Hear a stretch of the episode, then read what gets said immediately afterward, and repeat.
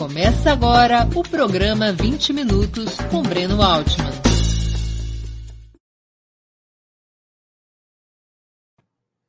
Bom dia! Hoje é 16 de junho de 2021. Está começando mais uma edição do programa 20 Minutos. Nosso convidado é Ladislau Dalmor, formado em Economia Política pela Universidade de Lausanne, na Suíça, com mestrado e doutorado em Ciências Econômicas pela Escola Central de Planejamento e Estatística de Varsóvia, é um dos principais especialistas em gestão pública e sistema financeiro do país, com mais de 40 livros publicados. Militante da resistência armada à ditadura, foi preso e torturado. Saiu da cadeia em 1971 como um dos presos libertados em contrapartida ao fim do sequestro do embaixador suíço Giovanni Bucher. Na clandestinidade, era o comandante Jamil, um dos dirigentes da vanguarda popular revolucionária. No exílio, além de concluir seus estudos, tornou-se consultor de diversos governos, como os da Nicarágua sandinista e Guiné-Bissau. Também foi professor de finanças públicas na Universidade de Coimbra e secretário de Negócios Extraordinários da Prefeitura de São Paulo entre 1989 e 1992, no governo de Luísa Erundina. Atualmente, além de continuar atuando como consultor de diversas agências das Nações Unidas, é professor titular da PUC de São Paulo. Antes de começar a conversa, gostaria de pedir que façam uma assinatura solidária de Opera Mundi em nosso site ou se tornem membros pagantes de nosso canal no YouTube. A imprensa independente precisa da tua ajuda para se sustentar e se desenvolver. Também peço que curtam e compartilhem esse vídeo, além de ativarem o sininho do canal. São ações que ampliam nossa audiência e nossa receita publicitária. Nossos espectadores e nossas espectadoras também poderão fazer perguntas ao candidato, ao convidado, nas áreas de bate-papo das plataformas. Quem as fizer, peço que contribuam, se puderem, com o super chat ou super sticker no canal de Ópera Mundi no YouTube. Bom dia, Ladislau. Muito obrigado por aceitar nosso convite. Uma honra ter sua presença aqui no 20 Minutos. Bom dia, Breno, nesse dia frio de São Paulo. Bom dia a todos que estão assistindo aí corajosamente. Vou começar, Ladislau, com uma pergunta do cotidiano de todos nós. Por que os juros ao consumidor, ao cidadão comum, são tão elevados no Brasil? Mesmo com a baixa da taxa básica do governo, a Selic, o Brasil está entre os campeões mundiais de juros em cartão, em cartão de crédito, em parcelamento de compras, em empréstimos para pequenas empresas assim por diante. Os bancos colocam a culpa nos impostos e na proteção contra a inadimplência, pela qual os pontuais pagariam a conta pelos eventuais atrasados. Essa explicação faz sentido? Não, não faz nenhum sentido. Primeiro que os, eh, os grandes acionistas dos bancos, eh, desde 95, lucros e dividendos distribuídos não pagam impostos. É, é uma aberração no Brasil isso, mas é, é, é assim, né? É, é uma das principais discussões, inclusive, sobre a, a, reforma, a reforma tributária. O segundo ponto é que os, o brasileiro é, é muito é, bom pagador, pelo menos a massa é, dos que têm dívidas no Brasil, né? os cerca de 62 milhões de, de adultos, a inadimplência no Brasil ronda 3 ou 4%, o que é muito baixo, né? e os banqueiros eles sabem que os problemas deles não é, não é com a massa dos endividados e a inadimplência dele. O problema é, é, dos ricos. Né? Eles têm uma, uma fala muito simpática. Eles dizem assim: é, pobre tem palavra, rico tem advogado. Agora, e por que então, e por que então os juros são tão elevados?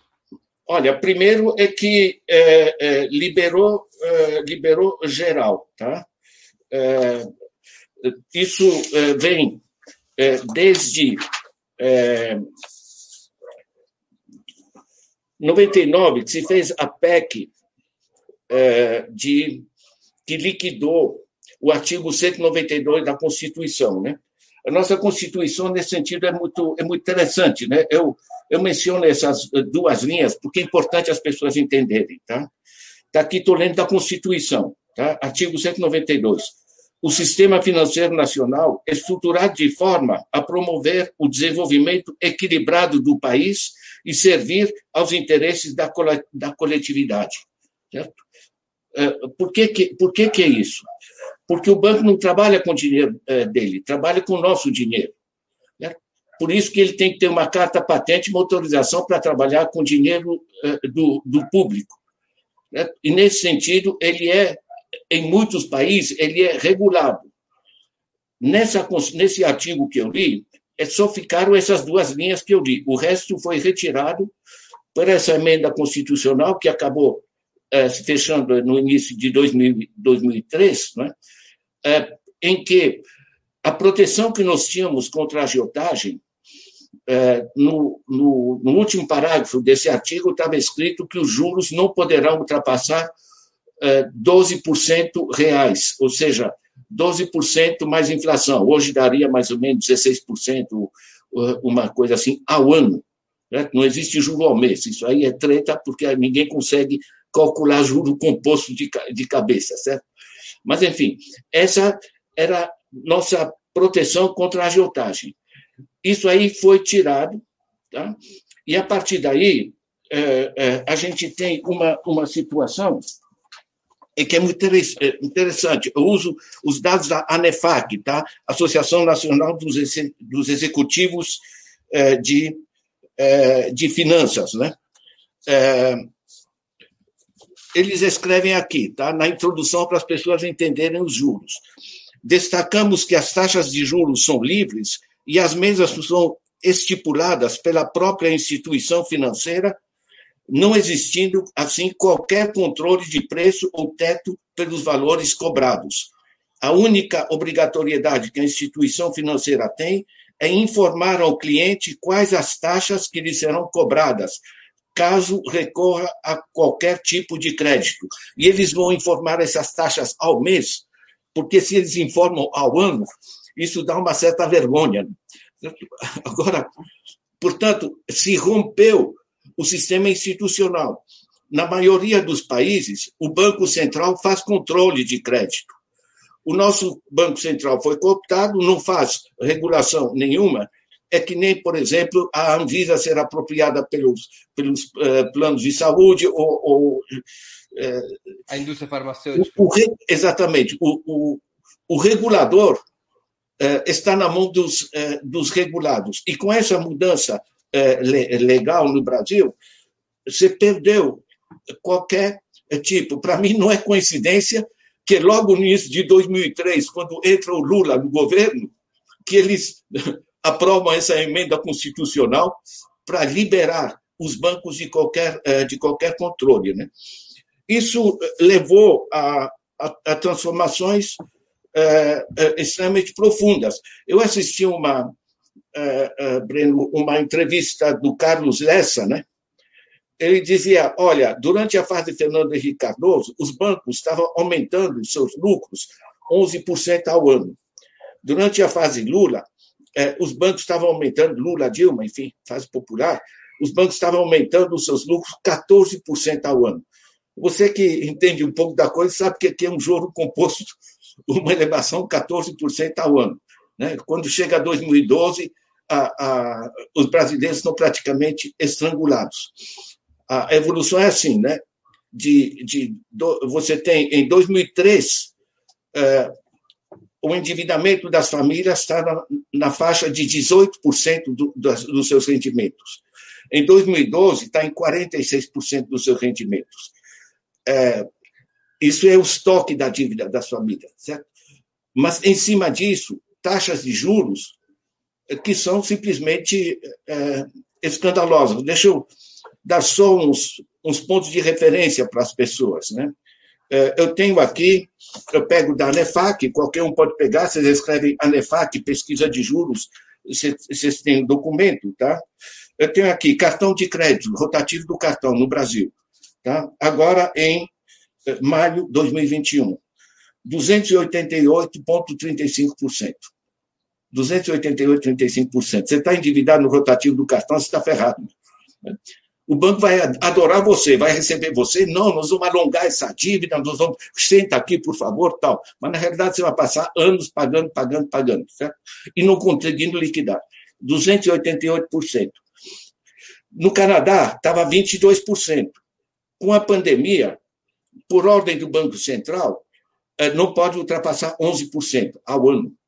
No Brasil, 288%. Tá? Eu estou puxando já esses eh, números, Breno, para ter um ponto de referência né, para as pessoas.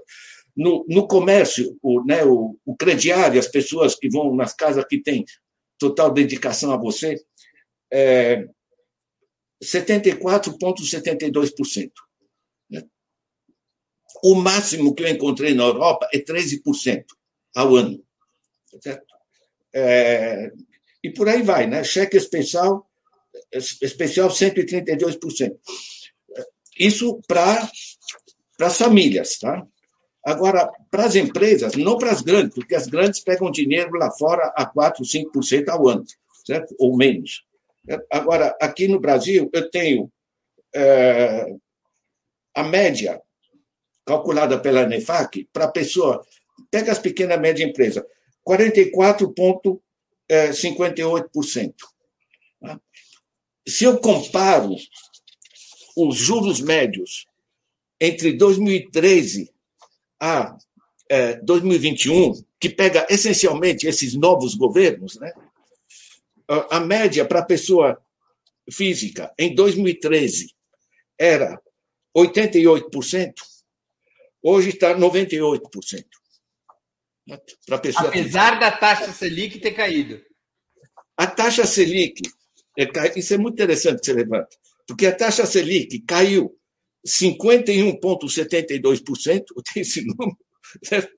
e a, a, o juro da pessoa física aumentou 12%, e juro para a pessoa jurídica aumentou é, 2,3%. É, Tudo que dizem é, que tem a ver a taxa de juros, os bancos dizem não, porque a taxa caiu, isso, aquilo não tem nenhuma relação. São relações de força. São relações... os bancos remuneram os depósitos e investimentos da maioria do público pela taxa Selic ou até menos, mas emprestam por essa taxa exorbitante que você está citando. Né?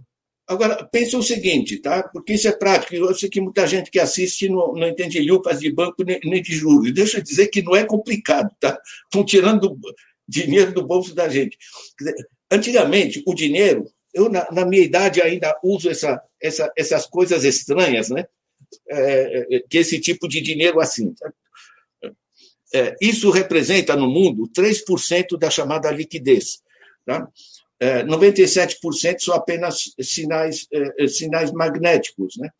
Então, é muito mais fácil para os bancos tocarem uma série de formas é, de, de extração. Né? Por exemplo, eu tive agora numa reunião sobre a organização do sistema financeiro chinês, né? Lá praticamente o dinheiro em papel, em notas assim, desapareceu, né? Então, grande parte do, das transações bancárias migraram do crédito para intermediação de pagamento.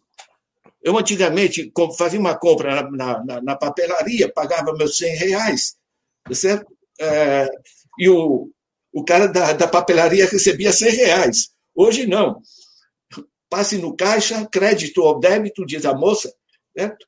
É, se é crédito, o banco vai chupar 5% dessa, inter, dessa intermediação, e se é débito, mais ou menos 2,5%. Certo?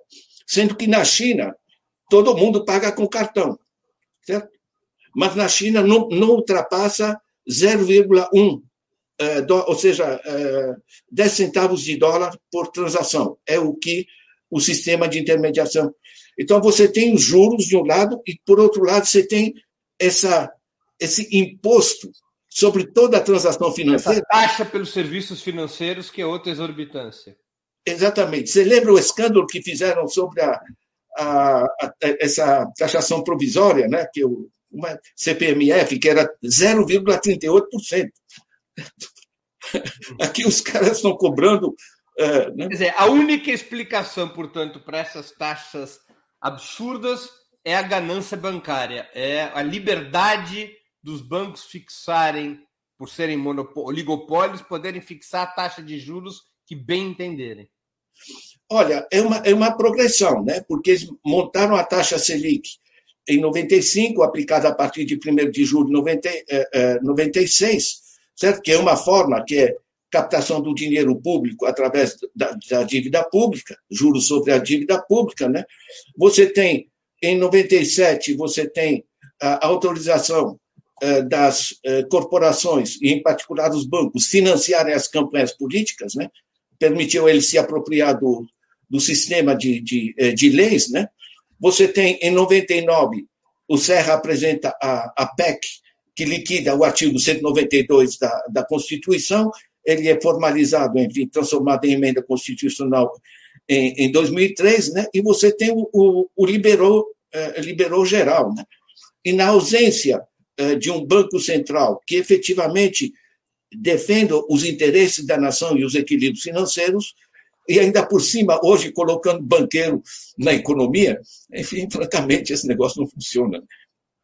Você tem insistentemente apontado como principal entrave para o desenvolvimento do país esse acelerado processo de financiarização da economia, que explicaria parte fundamental das travas para o nosso desenvolvimento. Você poderia nos explicar as razões de considerar esse mecanismo tão predador? Por que, que ele é um obstáculo tão forte para o nosso desenvolvimento?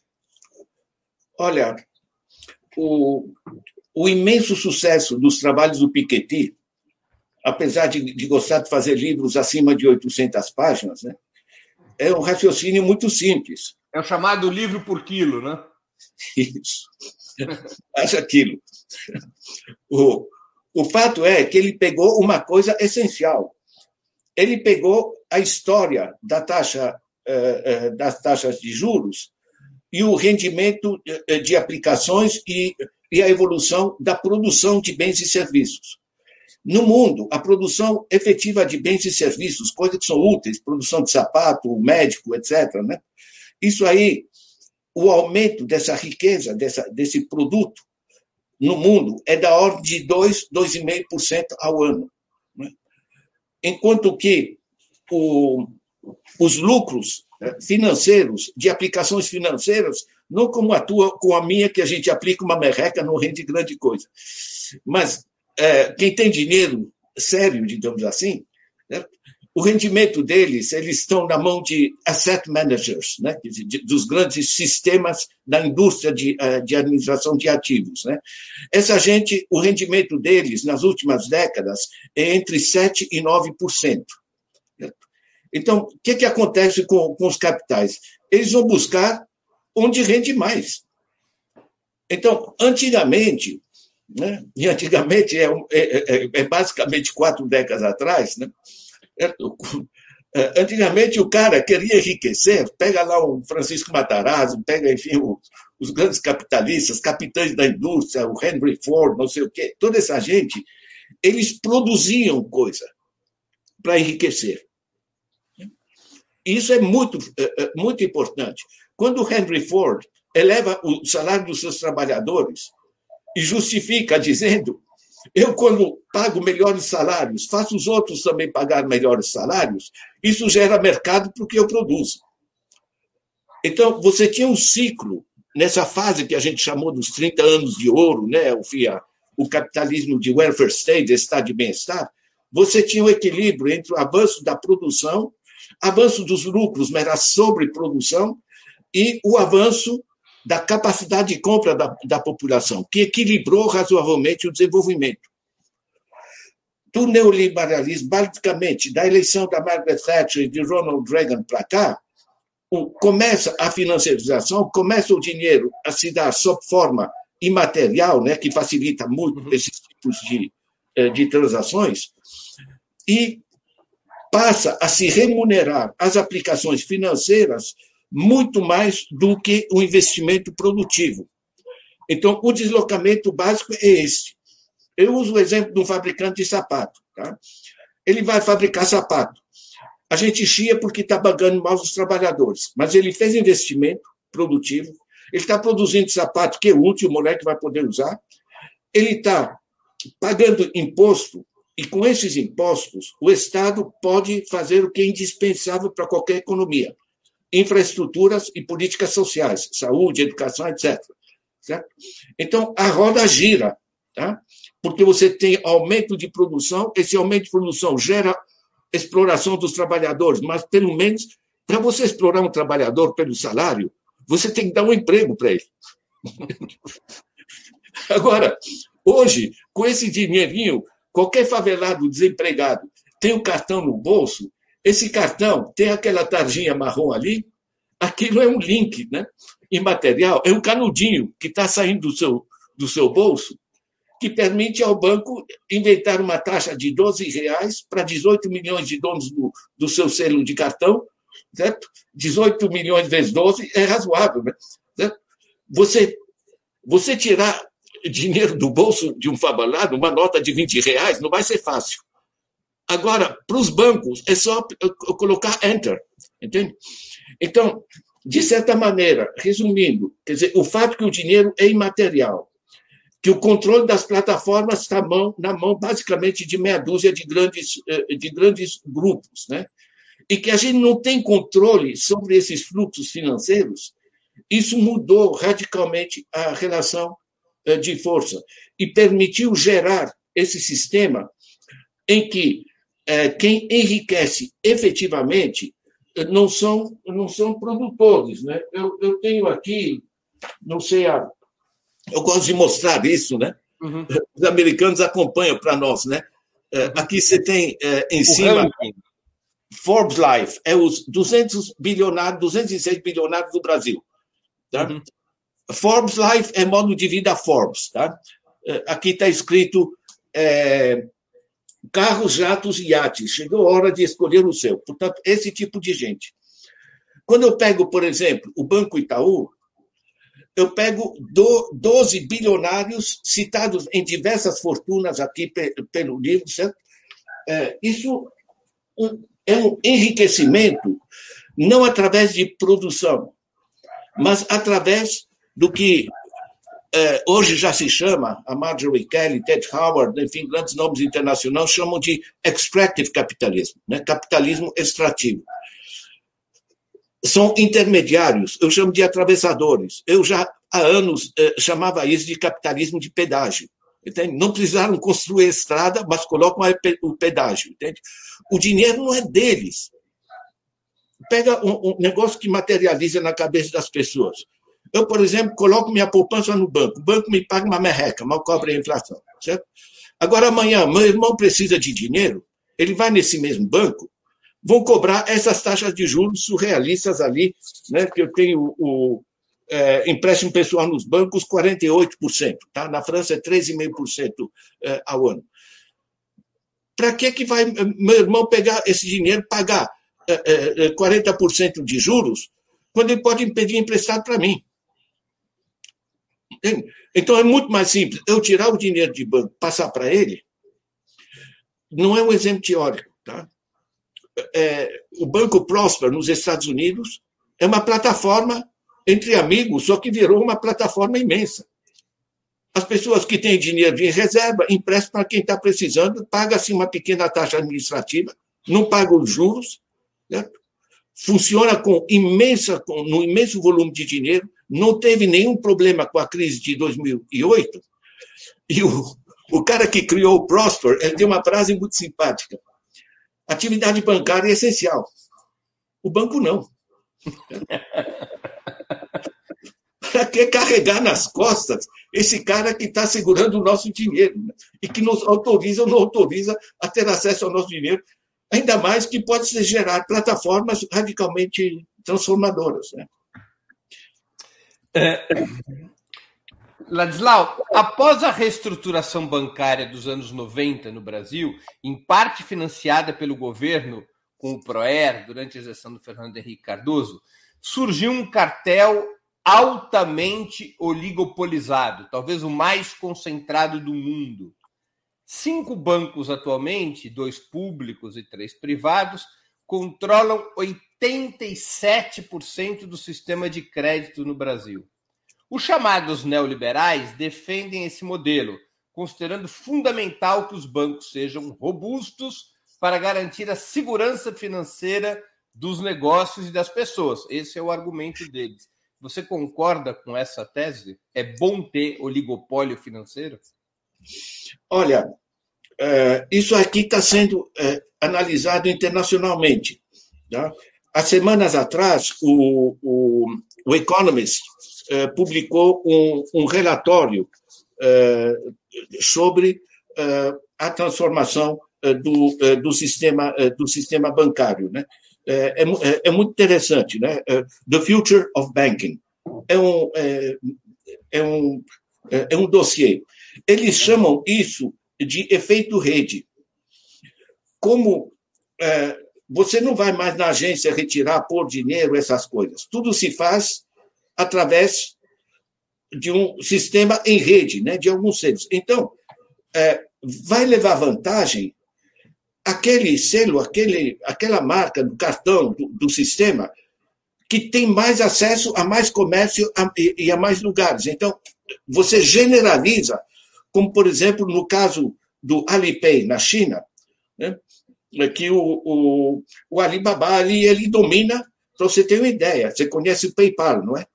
O, o Alipay tem transações em volume 15 vezes o, o PayPal, que é, é, que é mundial, certo? Ou seja, você passa para um sistema em que uma plataforma domina as outras. Eu, por exemplo, eu uso o Facebook para generalizar conhecimento, enfim, artigos, coisas do gênero. Por que, que eu uso o Facebook? Não porque eu gosto, mas eu tenho que usar o que os outros usam. Né? Então, de certa maneira, você gerou essa tendência. No Brasil, nós temos esses cinco grupos que têm 87%. Agora, o, os estudos do próprio uh, Economist, né, eles dizem nos Estados Unidos você tem alguns grandes e milhares de pequenos que têm que entrar na órbita dos grandes, usar aqueles selos, né? Você vai ter é só olhar o que está em cima do, do, do, teu cartão, né? É, ou é Visa ou é, enfim, você tem ali né, essa, essa, do, do, essa dominação. É importante lembrar a que ponto é mundial, tá? Você sabe que milhões de pessoas no mundo trabalham na França e mandam uh, uh, parte da, do, do, do, seu excedente para, para as famílias na África, ou o pessoal que está nos Estados Unidos manda aqui para o Brasil uh, e coisas do gênero, certo? Mas esses, esses, essas transações, em média, os intermediários dessa, desse envio do dinheiro, que não fazem nada, tá? é apenas enter. O custo é ridículo eles cobram em média 7%. Então, de dezenas de milhões de famílias que trabalham, se lascam ali no, nos países para sustentar suas famílias, certo? Os caras que não produzem nada no meio, é, é, mamam 7%. Eu queria trazer isso com força, Breno, pelo seguinte: no Brasil é apenas mais grotesco, mas o processo é mundial, tanto assim que você tem esse, esses livros do Piketty que circulam adoidado, né? porque ele mostra é, como simplesmente é, rende mais você fazer é, intermediação financeira. Tá certo? E se gerou uma indústria mundial que simplesmente ninguém controla. O primeiro controle possível agora vai ser, pelo menos para obter informação, isso que está sendo discutido agora com, foi discutido com o G7, né, da criação de uma taxa, da primeira taxa mundial sobre as transações financeiras. Você acha que, como alguns previam há alguns anos, que o surgimento da, da, de uma moeda digital, do Bitcoin, pode esvaziar esse poder dos bancos? Olha, se tornou muito fácil você fazer, como o exemplo que eu dei do Banco Prosper, tá? você fazer é, sistema, porque a moeda, não, você não, se eu imprimir moeda, eu vou em cana. Tá? Agora, é, a moeda, as pessoas passam a entender que a moeda não, não é que, como diz o governo, acabou o dinheiro. Isso é uma idiotice. Isso são, sinais, são, são, são sinais magnéticos. Né? Então, a facilidade, digamos, de, de exploração através é, deste, é, desse sistema se tornou é, radicalmente é, em outro nível. Né? No Brasil é simplesmente mais grotesco porque você não tem controle, você não tem banco central com pantalones, digamos assim, para, para fazer o, o controle. Né? Agora, nós temos avanços muito fortes, por exemplo, no Brasil. Nós já temos 118 eh, bancos comunitários de desenvolvimento, é legal, tá? As pessoas uh, imprimem as próprias moedas. Hoje já entenderam que não precisa imprimir. Eu tenho isso, eles me mandam, tal. Isso aqui é uma, uma rua, tem, tem, tem lá o banco do uh, o Banco Palmas, tem Maricá, tem, uh, tem diversos. Ou seja, as pessoas entenderam que como as atividades deles, ou seja de consumo, seja de investimentos, seja o acesso as políticas públicas. Estão sendo drenados pelo sistema financeiro, estão inventando formas de desintermediação. Né?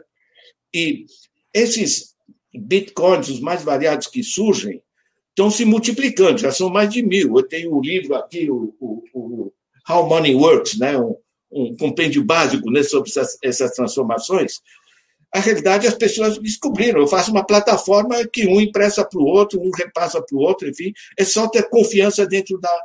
Eh, dentro Agora, da é, essas, essas iniciativas podem dar razão aos sonhos prudonianos de mudar o sistema ou são apenas um mosquito picando o elefante?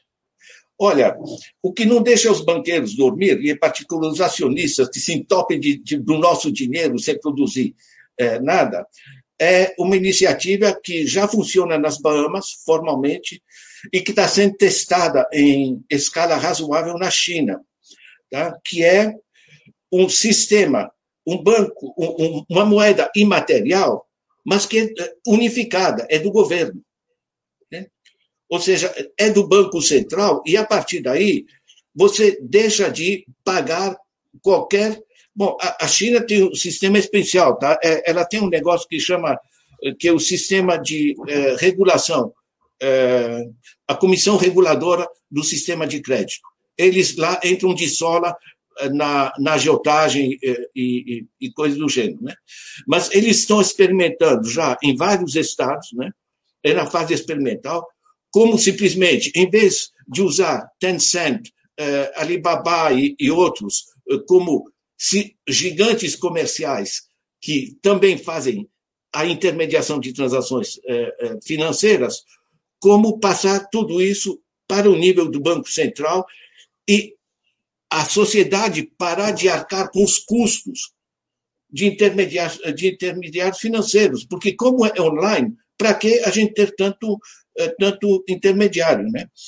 Eu peguei o exemplo do Quênia. Você veja, o Quênia não é nenhum nenhuma Suíça em termos bancários, certo? Mas o, o, o sistema, o país africano pobre, né? É, eles criaram uma moeda paralela chamada M-PESA, né? me disseram que em Swahili é, é, significa dinheiro, é, e as pessoas é, fazem as transações diretamente através do celular, sem dar bola para os bancos, sem pagar os pedágios dos bancos. E hoje isso representa 38% do, do PIB, as transações em, é, em moeda paralela. Ou seja, você tem várias coisas selvagens, entre aspas, digamos assim. Né? O pessoal inventa e vai tocando. Né? É, o, evidente que o pessoal que faz tráfico de drogas é, inventa, facilita você fazer transações sem controle, enfim. Né? Mas eu acho que nós estamos é, num momento eh, de, eh, eh, de transformação. Né? O, o Economist fala numa transformação sistêmica, estrutural, de como os bancos vão passar a funcionar no mundo.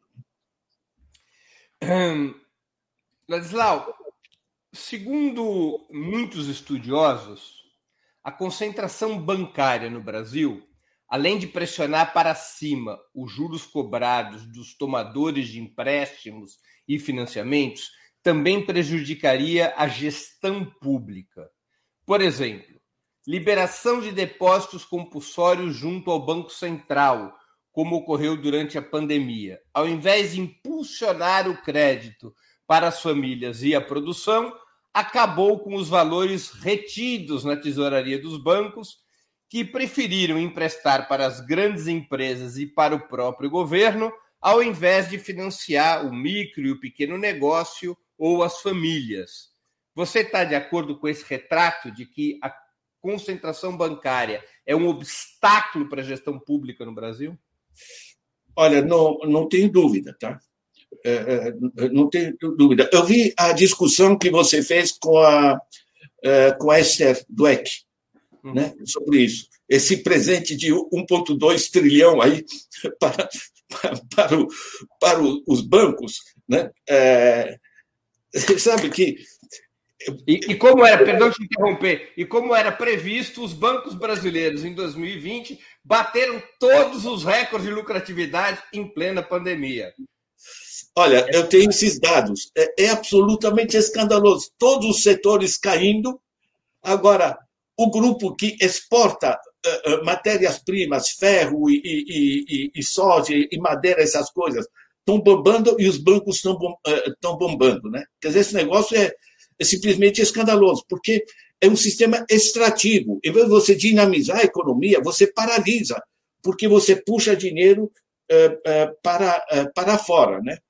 Deixa Aliás, dar. Parece que paralisar a economia foi um bom negócio para os bancos, porque eles receberam os. Como é bom negócio? Como é bom negócio? Eu uso os dados da Forbes. Em 2020, tá? em plena pandemia, com a economia caindo, entre 18 de março e 12 de julho, tá? os, eh, os bilionários no Brasil, 42 bilionários, tá? bilionários em dólar, eles aumentaram suas fortunas em menos de quatro meses, em plena pandemia, com a economia ruim. Em vez de caírem, né? eles subiram, aumentaram suas fortunas, fortunas pessoais, tá? enriquecimento mesmo, que, que é isento de imposto, em 34 bilhões de dólares. 34 bilhões de dólares eh, dá mais ou menos eh, 180 bilhões de reais. 180 bilhões de reais é seis anos de Bolsa Família. O pessoal está discutindo, meu Deus, dá 150 reais por família. Onde está o dinheiro? Né? Agora, para esses caras, e ainda por cima não pagam imposto. Seis anos de Bolsa Família para 42, para 42 pessoas. Isso é escandaloso. Agora, voltando ao, ao teu tema, né? Quer dizer, o, o ponto central é o seguinte: esse dinheiro que eles repassam aos bancos não é dinheiro dos bancos, é nosso dinheiro que está ali, o do compulsório. Está tá repassado, ou, por exemplo, quando eles compram eh, títulos podres de dívida do, do, do, dos bancos. É um presente é, para os bancos. Agora, a Suíça, com a pandemia, agora, né, fizeram esse, esse mesmo movimento, ou seja, repassaram dinheiro para os bancos para os bancos repassarem para famílias, e em particular pequena e média empresa, né? melhorar a situação das famílias e tirar as pequenas e médias empresas do, da, da catástrofe, certo? Na Suíça, os bancos repassam efetivamente. Né? Uh, no Brasil, o Guedes disse que o dinheiro ficou empossado, com C cedilha, né? ficou empossado. É uma piada, um banqueiro que Paulo Guedes né? dizer que, eh, que ficou surpreso uh, com, uh, com essa coisa, certo?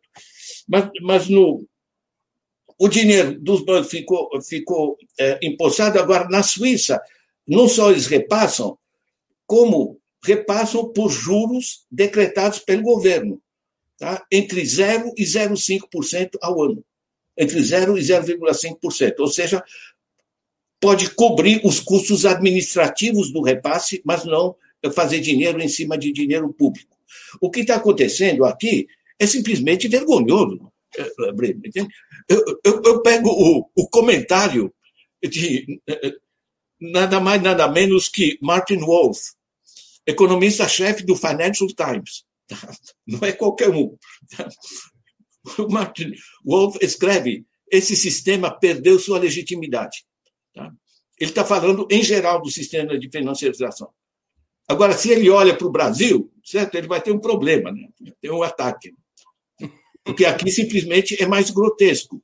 Nós usamos o mesmo sistema porque você tem, mesmo os bancos, como a Caixa, o Banco do Brasil, sendo essencialmente públicos, eles têm acionistas também, e eles foram encampados eh, nesse, nesse grupo dos cinco grandes do 87.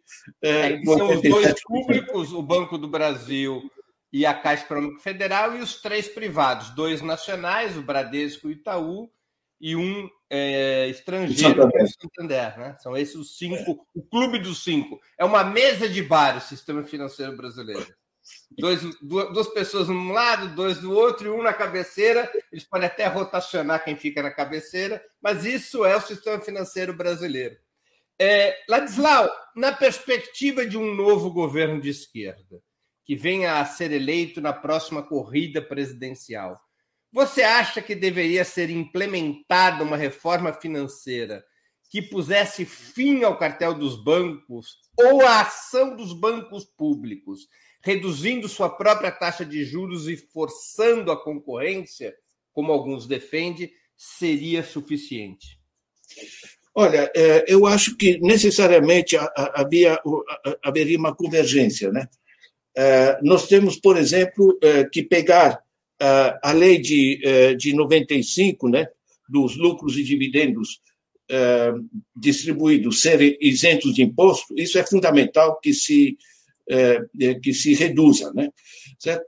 Segundo, nós vamos ter que ter uma lei de agiotagem, quer dizer, voltar o artigo 192, se possível, certo? porque foi escândalo que fizeram. Tem o, o Zanetti, que é muito interessante, fez um livro sobre como se deu a liquidação eh, do, eh, do, do artigo 192. Você autorizar a agiotagem, meu, vai para a França, é um país bem capitalista, tá? Porque eles daqui a pouco vão chamar a gente comunista, agora está na moda isso. Mas, na França, você entra no site Banque de France, você escreve usure, vai estar lá indicado. Eu, tempos atrás, eu olhei a, a taxa eh, a partir do qual é considerado usura é 12,3% ao ano. Tá? 12,3% ao ano. Acima disso, para qualquer atividade, você está é, é, você tá em cana. Né? Agora, é, no, a Inglaterra fez uma medida muito interessante, que eu repassei, inclusive, para o Paulo Teixeira, para ver se faz uma proposta de lei nesse sentido. Né? Isso foi em início de 2015, quando começaram também a, a expandir a agiotagem na Inglaterra, eles fizeram uma lei muito simples, a lei do dobro. Se um cara pegou um empréstimo de mil libras, devolveu as mil libras, pagou 500 de juros e porque atrasou tem uma, um, uma multa ou coisa do, o que for, chegou a duas mil libras, liquidou, não tem nenhuma, nenhum espaço para continuar a drenar a pessoa. Se você pega os 62 milhões de adultos eh, enforcados na dívida no Brasil, certo? dos quais 25% simplesmente em, em, em, eh, em, em bancarrota, certo? É, eles, eles não. Você tem dezenas de milhões que já pagaram três, quatro, cinco vezes a sua dívida e continuam pagando. Eu tenho um amigo professor que entrou no cheque especial. Certo? É professor universitário. Certo? Só que com tanta gente não entende lhufas de juros. Ele disse, olha, eu peguei esse cheque especial, quando chega fim do mês, eu pego, eu recebo apenas um terço do meu salário, que eles já descontam um cheque especial. Então, eu não consigo liquidar o cheque especial, porque senão eu não vivo. então, o que, que eu fiz com ele? Né? Eu fiz com o que qualquer pessoa deveria fazer, a meu ver. Tá? Eu fui no banco, tá? porque eu tenho minha reserva, eu não entro em dívida, né? liquidei o cheque especial dele, a partir daí ele teve o, o salário pleno, pode me restituir em alguns meses, no prazo de alguns meses, o que eu coloquei ali no, no banco para liquidar o cheque especial dele. Na realidade, a gente dividiu entre nós o que o banco ia chupar, certo? Então, é, eu volto a dizer, isso aqui é pedágio improdutivo. Certo? Então, para que, pra que, que a, gente, é, a gente depender dessa, dessa gente? Agora, uma coisa é, é você é, mudar o sistema tributário e, e também você assegurar o controle da, da, da usura, mas você também atingir, você atinge uma outra dinâmica de financiarização que não são juros, mas são os dividendos. Tá? É, isso é muito importante. Eu uso o exemplo da, da Samarco, né, da Vale do Rio Doce. Certo? A Samarco ela foi é, privatizada, certo? E ela exporta minério de ferro que não precisou produzir. É, o minério de ferro é da nação. Eles estão exportando, estão rendendo dividendos para grupos internacionais. Qualquer pessoa no mundo pode comprar ações da Samarco. Bom, chega um engenheiro para o conselho de administração da, da Samarco, para os executivos, e diz: olha, o que está vazando. Né? Eles não têm dinheiro para consertar. É, eles não têm técnico. O Brasil construiu Itaipu, gente. Nós temos técnicos a dar com pau em todas as áreas, certo? Né? Mas o que, que eles preferiram? Repassar dinheiro para a Billiton Internacional, para os diversos acionistas, para o Bradesco, inclusive, que é acionista da, da Samarco, né? ganhando dinheiro sobre exportação de minério. Está entendendo? Uhum. Ou seja, os dividendos não permitem reinvestimento, porque você está tirando mais sob forma de dividendos do que a capacidade de investimento produtivo da própria empresa. Então, no Brasil, se você jura, junta, perdão, a extração por dividendos sobre as ações, a bolsa, etc, etc. Veja que a economia está em crise e a bolsa lá em cima, certo? E você junta os juros e os dividendos, você passa a entender o mundo da financiarização e passa a entender melhor isso que você coloca, o problema, o que fazer com o sistema financeiro de maneira sistêmica. Qual é o eixo orientador? O dinheiro tem que ser, tem que ter utilidade. Se ele é repassado a juro baixo para uma pessoa que uma costureira compra, pega um crédito para comprar uma máquina de costura sofisticada e ela vai ser mais produtiva. Se a taxa de juros que ela vai pagar é superior ao lucro adicional que ela tem com essa máquina, ela está ferrada, ela vai passar anos pagando, pagando juros. Né? O banco não vai ferrar com ela. O banco vai receber ela de maneira muito simpática, diz, por favor, senhora, senta aqui, vamos renegociar, vamos alongar a sua dívida, né? É, nunca mais ela, ela sai de, desse processo. Então, na realidade, você tem que ter taxas de juros que sejam inferiores ao é, ao que rende esse dinheiro para as pessoas. E o mesmo é com os dividendos para a empresa. Você não pode tirar dividendos mais do que a capacidade produtiva da empresa. O que no Brasil gerou a desindustrialização.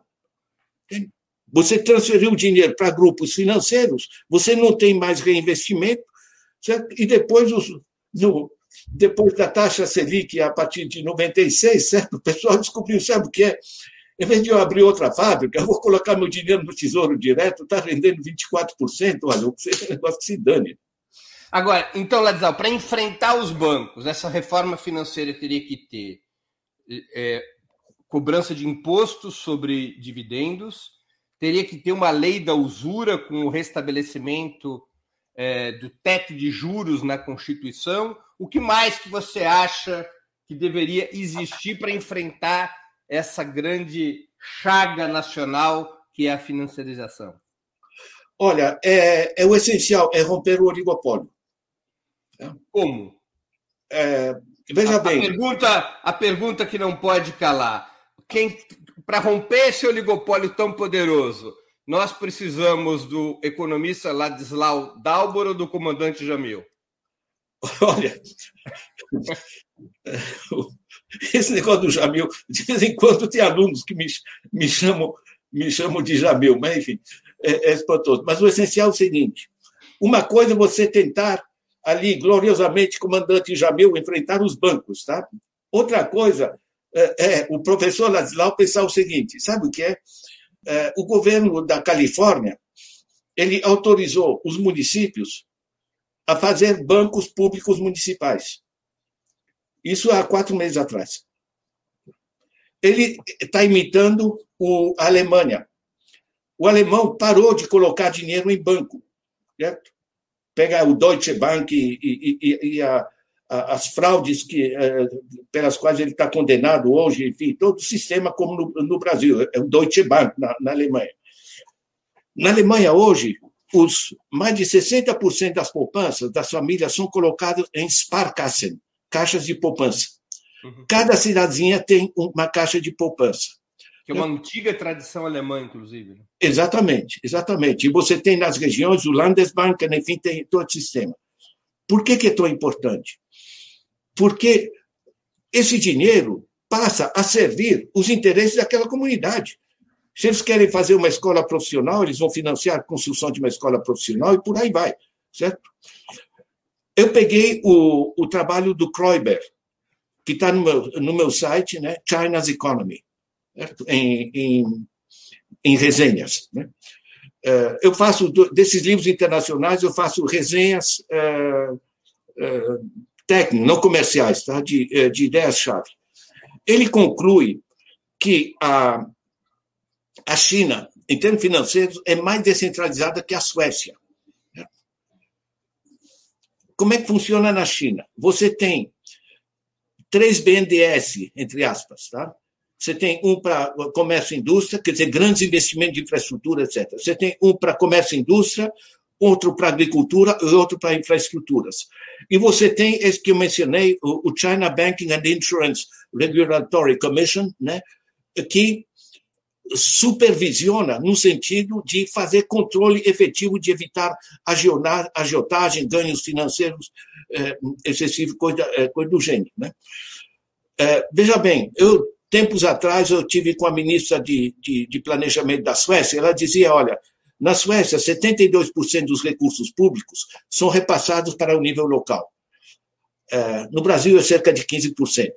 O dinheiro no Brasil, não sei se você notou, está tudo. Embora o Brasil seja uma federação e a Suécia seja um Estado unitário. Exatamente. Importante. Exatamente. E a Suécia, a Suécia, a população inteira da Suécia cabe em São Paulo. Cabe em São Paulo. Mas a Suécia é mais esperta nesse sentido, sabe? Ou seja, o que, que muda? Quer dizer, voltando ao exemplo da Alemanha, você tem o dinheiro está nas mãos da própria comunidade. Né? E o, o dinheiro do governo, os impostos, no nível federal, cerca de 40% são repassados diretamente para os municípios também. Resultado, juntando o dinheiro dos impostos, o dinheiro das poupanças das famílias, cada cidade, na base da sociedade, e no seu entorno rural, cada município, ele pode assumir as rédeas do seu desenvolvimento. Isso gera uma racionalidade de organização que é radical. Olha, eu acompanhei isso em diversos países, sabe? Isso é muito interessante, porque não adianta você. É só olhar no Brasil. Está o arranca-rabo lá em Brasília de quem arranca o um pedaço maior de dinheiro. Certo? Esse dinheiro, nas cidades, você tem muito mais pressão das comunidades locais em função de necessidades óbvias eh, eh, que estão se dando. E sabe o que, que acontece? Eu lembro de discussão, inclusive, na Nicarágua, com Ortega, em torno disso. Certo? O governo central passa a funcionar melhor. Porque, em vez do ministro ficar recebendo prefeitos amigos e, e, e discutir se financia ou não financia o, o, o, o, viaduto, não sei das quantas, certo? esses problemas são resolvidos localmente em função das necessidades diferenciadas das comunidades, e o governo pode efetivamente pensar grandes infraestruturas de longo prazo, grandes investimentos em ciência e tecnologia, relações internacionais, sistemas eh, eh tributários e coisa do gênero. Você racionaliza tanto a base da sociedade como se racionaliza em cima. Então, de certa maneira, o que eu estou trazendo não é só o acesso ao dinheiro, é também o processo decisório sobre o uso racional dos recursos. O governo, em termos bancários, numa eventual reforma financeira, o que o governo deveria estimular é a concorrência contra os grandes oligopólios, comer pelas beiradas. Exatamente, é porque, dada a força desse grupo, certo? Eu acho mais. Ia funcionar, as táticas do comandante Jamil não funcionariam. O comandante Jamil podia ser comandante Jamil, mas não era besta. Tá, tá certo. É, é, Ladislau, eu te pergunto uma outra coisa. Isso exigiria um outro papel do Banco Central? Olha, nós precisamos voltar a ter Banco Central. Né? É, o fato que eles agora estão gerando autonomia do Banco Central, coisa do gênero, isso acaba de ferrar. Tá? Você ter um país sem Banco Central, que é o que temos hoje, né? isso aqui simplesmente não funciona. Né? Quer dizer, temos os, os reguladores serão, é, é, serem os próprios regulados. Né? É, e simplesmente, é, simplesmente não, não funciona. Agora, tem uma dimensão, Breno, que eu acho importante, que é o seguinte: se trata da produtividade do dinheiro. Tá? Eu organizei planos de desenvolvimento para diversos países, no quadro das Nações Unidas. Certo? Você tem que pensar, bom, na educação nesse país precisa fazer tal coisa, nas infraestruturas tal outra, tal. E você tem que pensar a cada vez de onde vem o dinheiro. Então, o interessante é o seguinte: no Brasil, esse governo que quer repassar e continua repassando um monte de dinheiro para os bancos, não quer repassar para a saúde, não quer repassar para a segurança, etc. Eh, eh, entende? Agora, eu fico é, por exemplo, você pensa como governo, onde é que eu priorizo a alocação de recursos? Por exemplo, saneamento básico. A gente tem os dados né, no quadro da, da OMS, né, que um real ou um dólar colocado em saúde, é, perdão, em saneamento, são quatro reais que você deixa de gastar com doenças. Né? A água contaminada é o principal vetor de, de, de doenças. Certo? Ou seja, eu tenho alocações de recursos que geram efeitos multiplicadores. Certo? Eu não perco dinheiro. Eu, por exemplo, vou lá para a Imperatriz. Meu, meu pai está sepultado lá em Imperatriz, de vez em quando estou lá. Eu chego em Imperatriz. Imperatriz monte de... do Maranhão? Imperatriz do Maranhão. Né? Da Polônia ao Maranhão? Olha, o Jamil é amplo. Eu pego Imperatriz monte de gente desempregada. E em volta da cidade, monte de terra parada. Estão entendendo? O que, é que deve ser o banqueiro? O banqueiro vai pensar, sabe o que é? Nós vamos, o cara que pensa banco, né? Nós vamos financiar um cinturão verde, um cinturão hortifruti granjeiro em torno da cidade. Isso vai gerar atividades econômicas, né? vai gerar alimentação mais, mais saudável, vai reduzir os custos da cidade, vai gerar atividade de comercialização, etc., de transformação dos alimentos, certo? Tudo isso vai gerar o dinheiro, o dinheiro que eu emprestei vai voltar. O município pode fazer isso. Se o município de Imperatriz cria o seu banco municipal, só a folha de pagamento permite ele financiar um conjunto de iniciativas eh, como, como essa. Agora, eu, Imperatriz, eu vou no supermercado, 80% das coisas nas gôndolas do supermercado Imperatriz são trazidos de São Paulo de caminhão viajando 2 mil quilômetros. Está entendendo? Eu volto a salientar a importância da gestão. Certo? Você tem que administrar esse país. E para isso você tem que ter governo. Certo? Nós temos que voltar a ter governo. Nós temos é um bando de oportunistas. Um banco central com esse papel de fiscalizar a lei de usura, de fiscalizar os bancos. Você tem que fazer a, o que a gente chama em planejamento alocação racional de recursos. Certo? Eu pego uma região que é produtiva em termos é, agrícolas, certo? mas tem grande dificuldade de escoar o produto. Um exemplo que eu, que eu vi em Moçambique. Certo? Meu, você. É, um, um, nós temos que resgatar a capacidade de planejamento, né? Celso Furtado, etc. Quer dizer, você pensa assim, caramba, eu investi para melhorar a estrada ali, vai permitir escoar aquele produto agrícola, vai melhorar a rendimento de todo mundo e o dinheiro mais que volta. A Laura Carvalho, aqui na USP, fez uma pesquisa a, a, é, que saiu um mês atrás, uma coisa assim. Estudaram o efeito multiplicador de para onde vai o dinheiro. Então, no Brasil, como nós temos a desigualdade como principal desafio, certo? Então, no Brasil, o dinheiro que vai para baixo ele se transforma imediatamente em consumo, não se transforma em paraísos fiscais, em especulação financeira, coisa do Se transforma em consumo. Como as empresas no Brasil trabalham, ordem de grandeza, 70% da capacidade, né, porque não tem para quem vender, isso gera, gera demanda para essas empresas.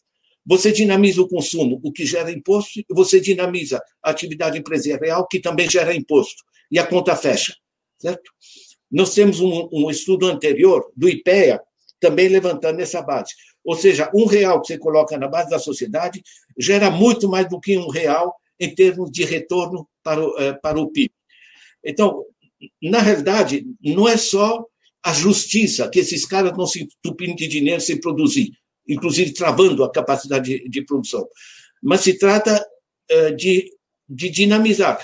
Por exemplo, eu posso pegar o, o ITR, que, o Imposto Territorial Rural, que, como você sabe, é, é uma ficção, né?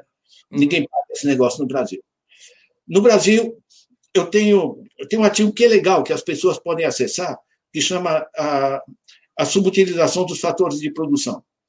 Eu pego a terra no Brasil, tá? Nós temos estabelecimentos agrícolas 353 milhões de hectares. Está no último censo, 2017. Certo? E 353 milhões de hectares. Nisso, você tirando o alagado, o monte, o não sei o quê, você tem 225 milhões de hectares de boa terra agrícola, com água. No, o Brasil é, junto com as savanas africanas, a maior reserva mundial de terra agrícola parada, tá? ou subutilizada. 225 milhões de hectares. Sabe quanto a gente está utilizando? 63 milhões. Uma quarta parte. Uma quarta parte, exatamente. Se você arredonda, né, tira 263, 225, dá mais ou menos 160 milhões de hectares de terra parada ou subutilizada, você solta um e pouco. O país caminhando para o risco de escassez alimentar. Pois é. Você sabe o que é? Eu pego, sem esperar a reforma agrária, eu pego o um imposto, como tem na Europa, sobre terra agrícola parada, sabe? O cara que tem o, gosta de ter a terra terra para ter os cavalinhos passeando para mostrar para madame, certo? Se ele recebe um sólido imposto em cima disso, ou ele passa a produzir, ou ele vende a terra para alguém que produz, porque ele está vendo que está custando caro. Certo? O, o, você colocar um, um, é, um, imposto sobre essas fortunas, que nem Roosevelt fez em, no, é, nos anos 30, as pessoas dizem, meu Deus, eles vão sair do país. Né? Pessoas, inclusive na época do New Deal com o imposto americano, davam a terra para o governo para não ter que pagar o imposto. Exatamente. Eles entregavam, toma, fica com a terra. Isso está no livro do Piketty. Tá? Você pega o cara que está em cima do dinheiro, de, deixa eu explicitar esse negócio, porque às vezes as pessoas não têm ideia. Né? Todo, todo, todos esses caras que mostrei aqui no, na Forbes, tá? tem um monte de bilhões. Tá? É, agora, vamos dizer que eu tenho um bilhãozinho só, um bilhão, tá? Eu faço, aplico esse bilhão, não, não é investimento, no Brasil chama investimento, mas é uma aplicação financeira. Eu compro ações que vão render, por exemplo, 5% ao ano, muito moderado, né? 5% ao ano. Sabe quanto eu estou ganhando? Com um bilhão a 5%, estou ganhando 137 mil ao dia. No dia seguinte, estou ganhando sobre um bilhão, mais 130 mil, enfim, eu tirei 7 mil porque a vida está cara, enfim, certo? Está me entendendo? Em finanças a gente chama de snowball effect, né? É, é, efeito bola de neve. Uhum. E é um processo crescente, tá? Porque quanto mais você ganha, mais você ganha. E isso explica esses 180 bilhões em quatro meses para 42 pessoas sem produzirem lufas. É uma isso é progressão é... aritmética que beira a geométrica.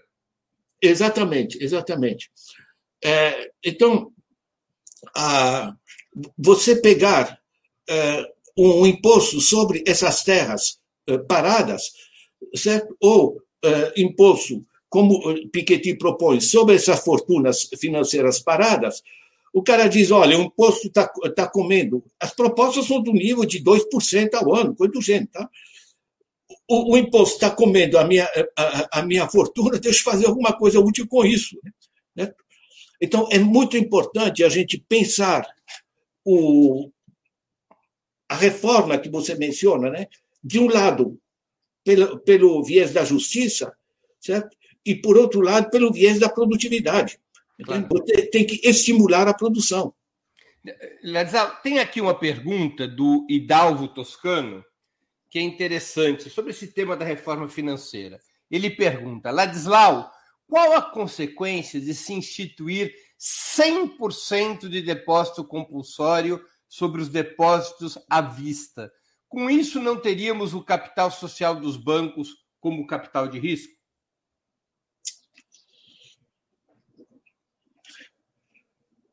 100% do, do compulsório, ou seja, você drenar os bancos e, e, e passar... Todo o dinheiro que o público deposita nos bancos teria que ser compulsoriamente depositado no Banco Central e o dinheiro que os bancos teriam para emprestar seria apenas o seu próprio capital. É isso que o Hidalgo está perguntando, só para esclarecer aos nossos espectadores. E, Hidalgo Toscano, você vai ter que esclarecer para os espectadores, porque eu não considerei esse negócio não sei como seria, mas basicamente você teria uma é, corresponderia a uma estatização dos bancos, entende? É, então isso é, é em grande parte é, eu sou favorável a isso, tá? É, você Era pega... até minha próxima pergunta, eu já vou fazer, você vai responder junto então, porque eu queria te perguntar era isso mesmo. O, o, economista Joseph Stiglitz, inclusive, prêmio Nobel de Economia, chegou a defender a estatização dos bancos como única saída para o Estado se proteger dos descontroles da financiarização. Você concorda com esse ponto de vista? Minha pergunta emenda com a do Hidalgo. Olha, é, eu acho que grandes bancos poderosos, é, tal como temos aqui, são simplesmente nocivos à economia quando são privados. Tá? É, quando a, a, a, Caixa Econômica Federal faz programas é, a juros razoáveis de financiamento de, é, de casa própria, tudo bem, mas você está tendo controle público, certo? Agora, você autorizar pequenos bancos locais para o fomento e você mantendo um controle rigoroso sobre a taxa de juros, como por exemplo como faz a, eh, como faz a China, certo? Ou como faz a França e, outro, e outros países, é, é perfeitamente eh, é perfeitamente viável, né? Agora, o, eu volto sempre ao seguinte: quando você tem um sistema de intermediação financeiro privado que extrai mais do que está trazendo, não funciona. Eu eu tinha meus vinte e poucos anos, meu pai inventou eh, de montar uma granja, criação de galinhas, aqui onde hoje está a Unicamp, né? Eh, em Barão Geraldo. Bom, lá vou eu criar galinhas. Né? Eu peguei um empréstimo eh, no, no banco, na época era empréstimo no nível internacional, 3, 4% ao ano, enfim, mais inflação, coisa do gênero, certo? Isso me permitiu comprar, montar a granja, tal, enfim, devolver um empréstimo, ter um pequeno lucro, tal, enfim, até que me enchi, me enchi o saco de galinha e fui cuidar da, fui cuidar da vida e, e outras coisas. Mas, basicamente, funciona como? Funciona no sentido de que o banco, a agência bancária, naquele tempo, ela tinha seu papel de fomento, certo? como são os milhares de pequenos bancos nos Estados Unidos que são privados, certo? mas que eles podem, se eles não forem engolidos pelo sistema, pelos grandes uh, uh, uh, bancos americanos, é o papel básico, tá? Um banqueiro local vai, vai pensar, olha, o engenheiro tal, ele é bom de investimento, ele entende da coisa, deixa eu chamar ele. Fulano, tem tal resíduo de tal empresa que eles estão jogando fora, está contaminando, mas esse resíduo não pode ser utilizado para alguma outra coisa. Eu te empresto dinheiro, você você monta um negócio desse, está me entendendo? Uhum. É o trabalho em que, na época em que os banqueiros até contratavam economistas, entende? não para extorquir as pessoas, mas para fertilizar a capacidade de, criativa e produtiva em cada comunidade. Por isso que os bancos têm que ser locais, têm que ser sistemas descentralizados. Né? Que... Agora, você não me respondeu se você é favorável ou não à estatização desses grandes bancos privados. Ah, sem dúvida sem dúvida. É, o, o, melhor trabalho sobre isso é da Ellen Brown, é, dos Estados Unidos, chama The Public Bank Solution, a solução banco público. É, tá? É, é, é, muito bom. Sendo que a estatização não significa necessariamente controle central, digamos, tudo está no governo central e mudar as regras a cada eleição e coisa do gênero. Certo? Ele, ele tem que se entrosar no tecido econômico de cada comunidade. Tá? Eu lembro de anos atrás, Breno, a gente fez uma, uh, um estudo uh, em Bertioga. Né? A gente pegou de cada 100 reais que entra na agência do Bradesco em Bertioga, quanto fica em Bertioga? Certo? Em Bertioga ficam 8 reais. Né? Para onde vai os Cada 90... 100 reais, 8 reais ficam. 8 reais ficam.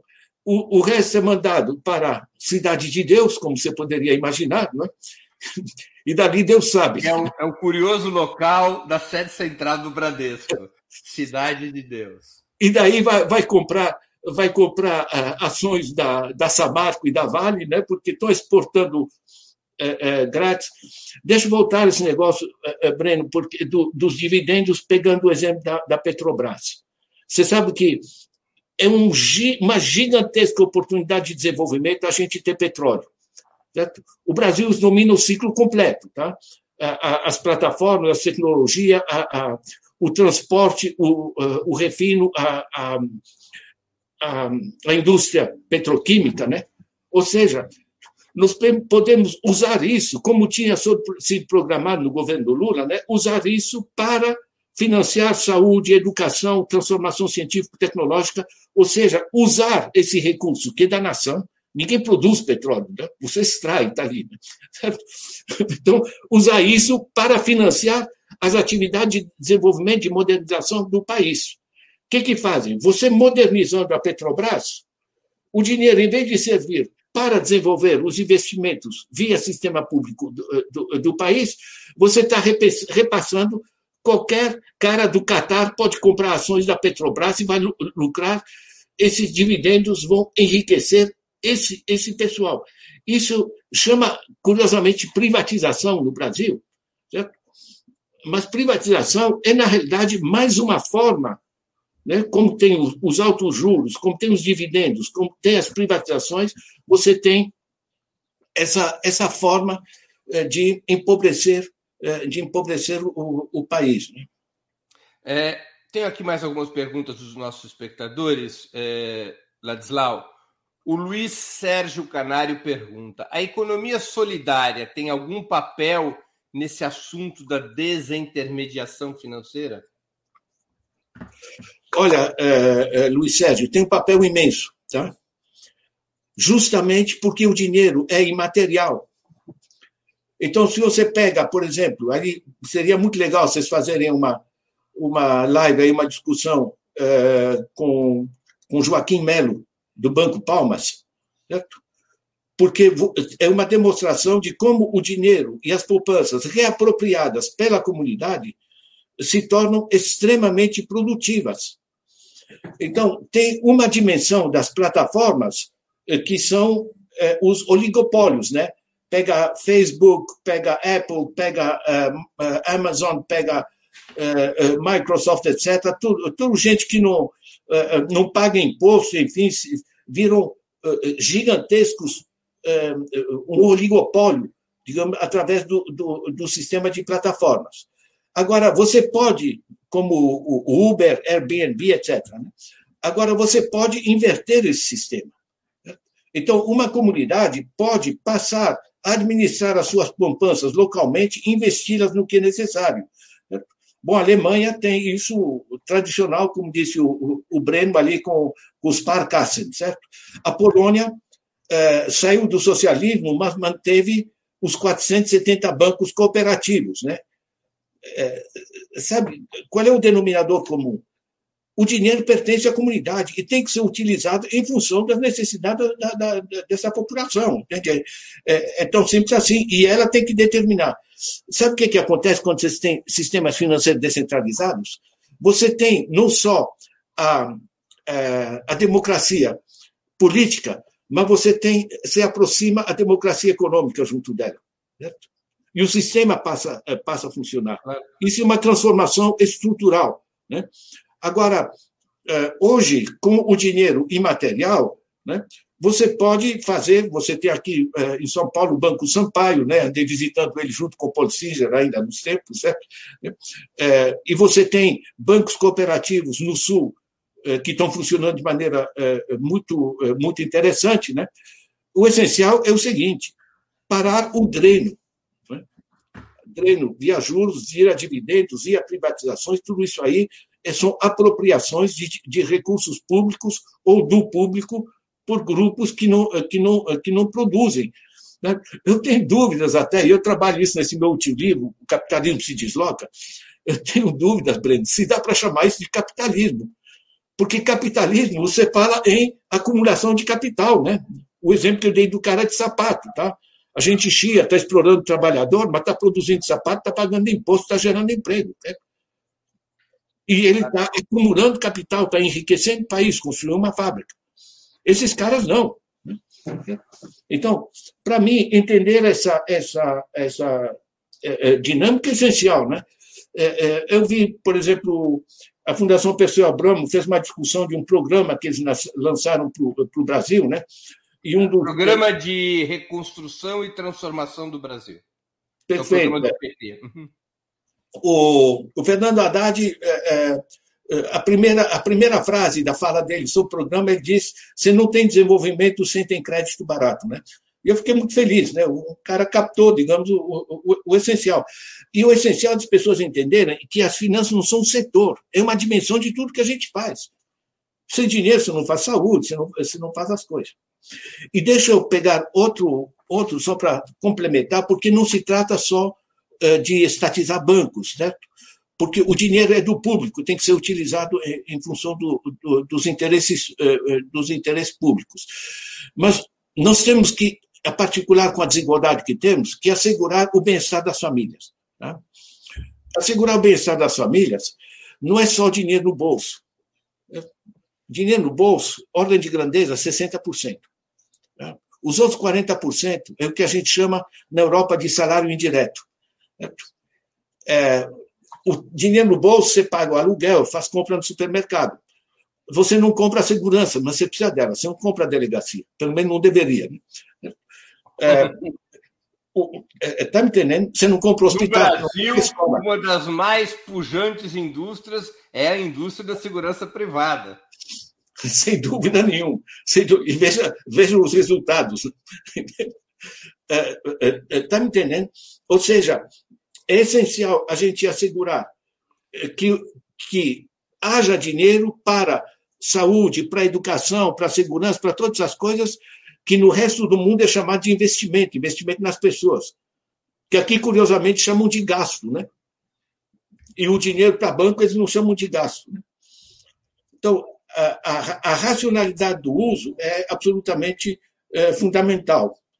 Flávia, oi, professor Ladislau, adoro você. Eu também te adoro, Flávia.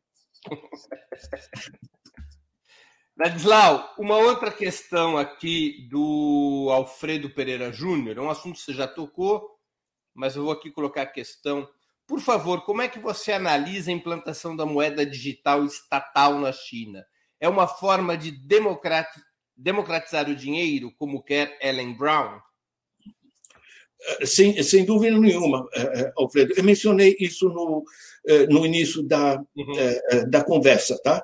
Isso tá, já funciona na, nas Bahamas, mas é, um, é uma experiência pequena em nível nacional, é, nas Bahamas, e todo mundo está olhando com, com lupa, tá? porque está todo mundo é, é, atrás disso. E os bancos estão muito preocupados, os bancos privados, os, os banqueiros, é, etc. Agora, na China, eles estão exper experimentando isso já faz três meses, salvo erro, agora, estão experimentando isso em, algumas regiões, está delimitado. Tá? Estão, estão avançando, como os chineses fazem, né? eles, eles, eles soltam as rédeas, veem se funciona se funciona aí, eles enquadram em uma região determinada, eles têm uma ideia de plano piloto, né, os chineses? Exatamente. É, Ladislau, deixa eu te colocar uma outra questão. Você tem é, defendido em artigos e palestras, e mesmo aqui na nossa conversa, de que o Brasil precisa aumentar a concorrência bancária, incentivando os pequenos bancos, os bancos municipais e de nicho, as cooperativas de crédito e assim por diante. Mas essas instituições esbarram para crescer na escassez de capital dessas pequenas instituições. Você acha que o Banco Central ou o BNDES, por exemplo, é, poderiam funcionar como fornecedores de recursos para essa capitaliza, capilarização bancária ocorrer? Veja, eu, eu, eu uma questão, porque um pequeno banco municipal ele tem um limite de expandir suas atividades se ele contar apenas com os recursos dos depositantes locais. Ele poderia expandir sua atividade se ele pudesse recorrer a um crédito de última instância do Banco Central ou do BNDES. Então, essa é a minha pergunta. Sem dúvida, tá? Ah, eu, por exemplo, enfrentava isso diariamente no, no sistema de planejamento, tá? Eu volto àquele exemplo que eu peguei no Moçambique. Eu pego, eu, destravo, eu melhorando aquela estrada, eu, eu, eu destravo a produção eh, rural daquela coisa. Sabe o que, isso vai gerar? Vai gerar mais comercialização, vai gerar mais imposto, vai gerar mais dinheiro do que eu coloquei nisso. Certo? E não vai gerar inflação, certo? Eu posso até imprimir dinheiro ou fazer o, o que for, né? Eu, hoje nem precisa, porque são sinais magnéticos, mas enfim, eu posso financiar isso porque o retorno vai ser maior. E esse retorno maior em mais produção disponível significa que mais dinheiro que eu coloquei na economia não vai gerar inflação, porque eu equilibrei a elevação da massa de produção ao mesmo tempo que elevei a massa de dinheiro. Certo? E hoje, sob forma de crédito, você simplesmente concede o crédito.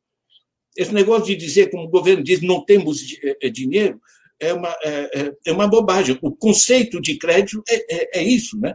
Quer dizer, você, é, nos tempos dos banqueiros, que eram fomentadores de economia, certo? É, o cara calculava. Eu não vou colocar dinheiro para esse cara, porque ele está com uma ideia maluca, ele vai se ferrar, não vai me devolver o meu empréstimo. Né? Então, ele tinha gente que estudava, economistas que estudavam a viabilidade de um projeto, definia qual é o prazo de retorno, qual é o, o nível de juros eh, que viabilizaria o, o projeto e viabilizaria também o interesse do banco, certo? que você equilibrava. Né? Esse sistema foi rompido. Né?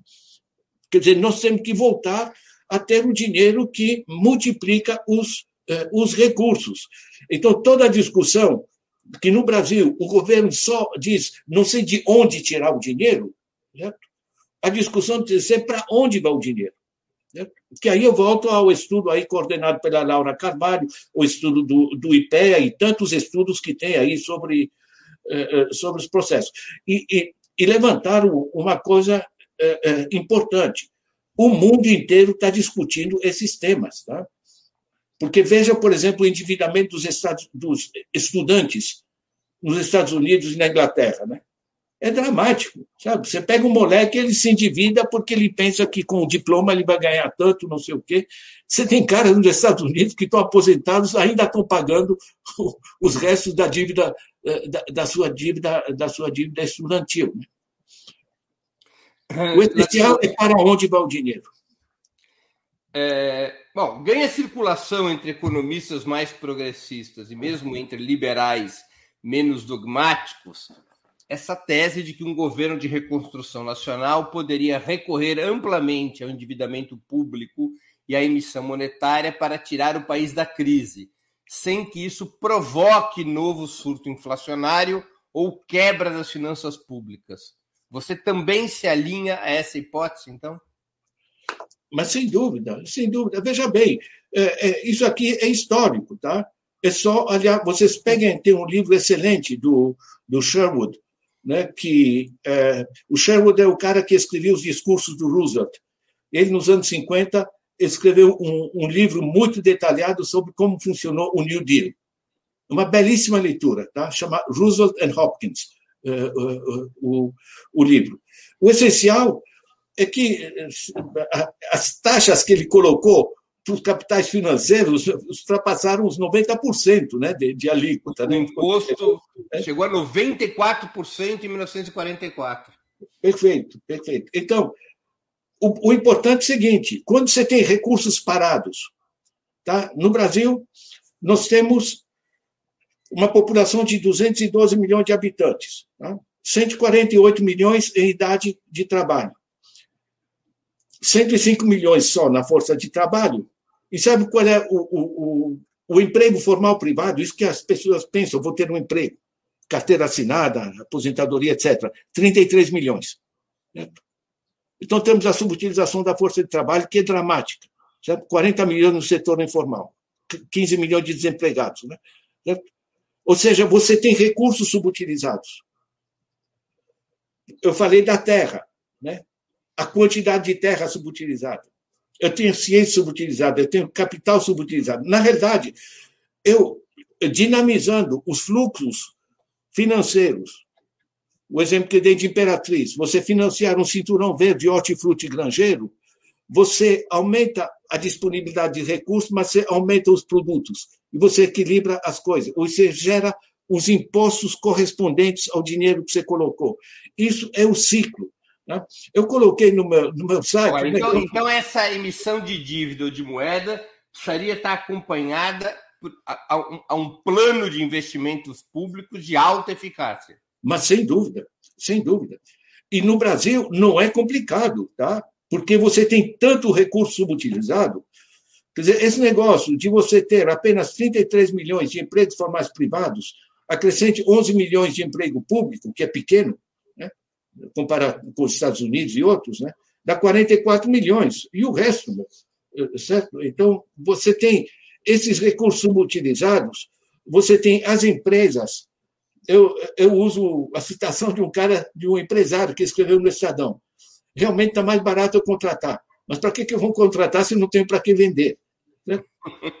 Eles ferraram a população com o negócio da Previdência, o negócio da, da, eh, das leis trabalhistas, etc., certo? a redução do acesso a bens públicos de consumo coletivo, né? saúde, educação, etc. Se você ferra a população, você quer que a economia funcione. Agora, se você faz uma alocação produtiva dos recursos, você pode fazer através de emissão monetária, de aumento da dívida, de transformação das reservas cambiais, o que for. Você, se você leva isso com planejamento para dinamização produtiva, porque você tem recursos subutilizados, você vai gerar os recursos, inclusive para o Estado, que cobrem, eh, que cobrem isso. Agora, no Brasil, nós temos imensas fortunas né, que estão indo para Luxemburgo, para outros paraísos eh, fiscais. Eu não sei se, se eu, eu vou lhe apresentar é, o, o valor econômico, né? Para quem não conhece é do, é da, da, Globo, tá? Eles fazem um relatório anual, grandes grupos no Brasil. Eu tenho aqui BTG Pactual, né? Eu peguei o BTG Pactual, sabe por quê? O, o, como eu vi é, no Economist que o, é, o Paulo Guedes é cofundador do BTG Pactual, eu me interessei. Peguei o organograma do BTG Pactual, tá? Tá aqui, olha, eu pego aqui. BTG Pactual, esse aqui é o organograma dos grupos eh, que ele controla. Ele controla. Tá? Então, eu tenho aqui Banco BTG Pactual SA, Cayman Branch. Eu tenho aqui BTG Pactual EIPSARL, Luxemburgo, paraíso fiscal. Eu tenho aqui BTG Pactual Overseas Corporation, né? é só bem, né? Ilhas Cayman. BTG Pactual Oil and Gas SARL, Luxemburgo. Né? É, BTG Pactual Holding Delaware LLC, Estados Unidos. Só que Estados Unidos, Delaware. Delaware é, o, é um paraíso fiscal interno. Exatamente. Olha, é, é, aqui algumas coisas são diferentes. Olha, BTG Pactual Global Asset Management. Sabe o que é Asset Management? É gestão de fortunas, é justamente esse negócio de, de administrar as coisas. Né? Onde está situado? Bermuda. É só paraíso fiscal. Meu, a gente tá... eu contei. Isso, é, isso, é quase, isso é quase que prova de crime, né? Meu, eu tenho um capítulo aí nesse meu livro, aí, a, a Era do Capital Improdutivo, recomendo, tá, gente? Eu escrevo para não economistas, sabe? Eu não preciso recorrer a economistas porque eu entendo as coisas, entende? E eu trabalhava para ministérios onde eu tinha ministros, se eu começasse a falar economia, não, não, não entenderiam nada e não aprovariam nada. Né? Então a gente tem que baixar para o chão. Nós temos que ter muito mais gente entendendo o ridículo que é o que esse governo está fazendo. E, e um negócio básico que é simples: o dinheiro tem que servir para se multiplicar. Né? Se você faz um cinturão verde frutigranjeiro, como tantas cidades no mundo fazem, é que chama economia de proximidade. E chamam também, na área bancária, chamam de finanças de proximidade. Né? Todos os sistemas, Califórnia, Alemanha, Polônia, etc., né? ou China, né? finanças de, de proximidade. Você tem que resgatar o controle pela base, porque esperar é, só um Papai Noel lá em cima, francamente, não é suficiente. É, Ladislau, muitas vozes progressistas têm elogiado o plano Biden, comparando com o New Deal, a política econômica adotada por Franklin Roosevelt nos anos 30 para tirar os Estados Unidos da Grande Depressão. Você acha essa comparação pertinente, mesmo que o plano Biden não tenha as reformas estruturais que Roosevelt comandou, como a reforma tributária e a lei Glass-Steagall, que enfrentou os oligopólios bancários da época? Olha, eu acho que aproximar os dois é razoável, tá? em termos de intenção. O problema é essencialmente político. Tá? O Biden está com imensa dificuldade de aprovar qualquer coisa, mesmo tendo essa eh, maioria no, no Senado, que é uma maioria de um, né? E com imensas dificuldades. Né? É, então, é, eu vejo muito bom senso. Né? Auxílio às famílias, é, investimento nas infraestruturas que geram empregos e geram boas infraestruturas, reduzem os custos de trabalho das empresas, né? o que a gente chama de economias externas. Né? Isso, isso, isso vale a pena. Tá?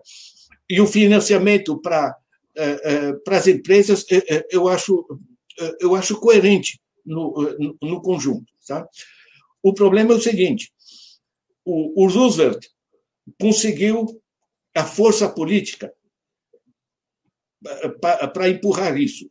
E não era fácil. Tá? Em 38, o Roosevelt eh, sofreu um, uma tentativa de golpe, certo? Com, com um coronel militar coordenando aquele negócio, e, e ele decidiu, última, última hora, de novo. Ou seja, eh, os grandes grupos, a imprensa é, é, criticava, mas dramaticamente, né? Todos esses empregos que o, que o Roosevelt criou, nas, nos jornais vinha os varredores de folha do Roosevelt, né? Ou seja, estão fazendo coisas inúteis. O básico que a gente tem que ultrapassar é o seguinte: esse governo e a narrativa que nos vendem é que se o dinheiro que vai para a base da sociedade, né, o pessoal consome, comeu, aí sumiu. Enquanto que o dinheiro vai para os banqueiros, vai ser investimento, vai gerar emprego, vai gerar desenvolvimento, imposto e vai equilibrar, né, reduzir o déficit, que estão em nome da austeridade e da responsabilidade eh, do, do, déficit. Isso é uma idiotice, né? porque o déficit deles, vocês podem pegar um, um, um artigo, uma nota técnica bem simples, tá? É, que está no meu blog, que chama Contas Públicas, Entenda, Faça. Tá? Você vai ver como se comporta é, como se comporta o déficit. Né? Na realidade, a gente volta é, sempre, sempre ao mesmo, né? que o dinheiro que vai para baixo ele não some porque as famílias consomem, porque eles precisam das coisas. Ou seja, isso gera demanda para as empresas. As empresas estão com 70% da capacidade de produção, elas agradecem, começam a produzir e geram mais emprego. Ambos geram mais impostos. Eu tenho um, um filminho simples, eh, eh, Breno, no meu, no meu site, que chama Entender Economia. Você põe na janela de música Entender Economia, são 10 minutos. Eu peguei lá na PUC o quadro negro, eu fiz um desenho, assim, um básico, né? Como funciona esse negócio. Tem um monte de gente que está é, que tá, que tá pegando isso. Agora, eu acho, Breno, que as coisas que eu digo são, são, são óbvias, né? e eu faço as discussões em, em com, com gente de outros países, de outras universidades, enfim, é, é, é todo mundo tem isso bastante, bastante claro. Né? Eu, eu pego é, até é, coisas interessantes. Aqui, o, o Financial Times, tá? O editorial do Financial Times, não é alguém que escreveu no Financial Times, o editorial deles. Reformas radicais, invertendo a, a direção política predominante das últimas quatro décadas precisarão ser colocados sobre a mesa. Certo? Reformas radicais, Financial Times, gente, certo? As quatro décadas, que, que são? É o, desde o Ronald Reagan, Margaret Thatcher, o neoliberalismo. Tá? Os governos terão de aceitar um papel mais ativo na economia. O Financial Times não é Estado mínimo. Devem ver os serviços públicos como investimentos, portanto, saúde, educação, todas essas coisas é investimento, não é gasto. Certo?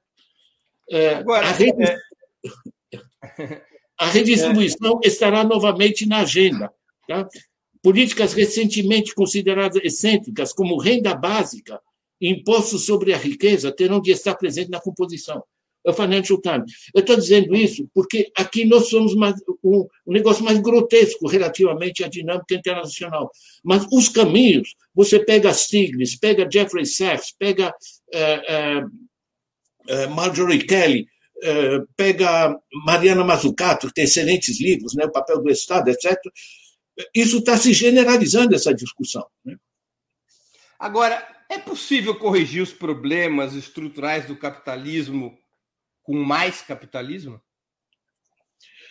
Olha, eu, eu trouxe a, o caminho inverso. Né? É, Para entrar na raiz da, da análise, né? você pega o livro 2 do Capital, de Marx, né? é, ele diz: olha, a tendência é para fortalecer o capital fictício pelo poder dos bancos, intermediários financeiros, etc. O velhinho, naquela, época, havia, tá? Mas ele se concentrava no, na, no que ele chama acumulação do capital, ou seja, o investimento produtivo. O exemplo que eu estou dando da fábrica de sapatos, é, coisa, é, coisa do gênero. Certo? Agora, é, esse sistema, hoje, a dominância do, do que se chama rentismo, em vez de lucro sobre capital, sobre a produção. O rentismo, a extração de dinheiro, está é, se tornando dominante. Então, meu último livro, que esse o, o, o Capitalismo se Desloca, é sobre isso. Tá? Uhum.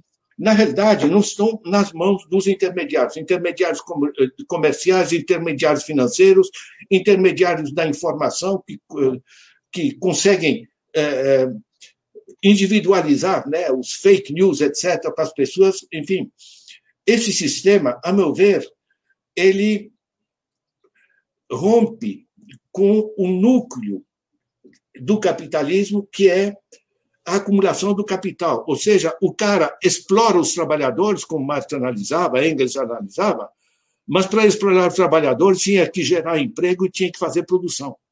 Hoje ele não, ele não, ele não precisa mais, certo? Ele simplesmente extrai, né? e que a gente goste ou não, nosso dinheiro está tá no banco, depositado por.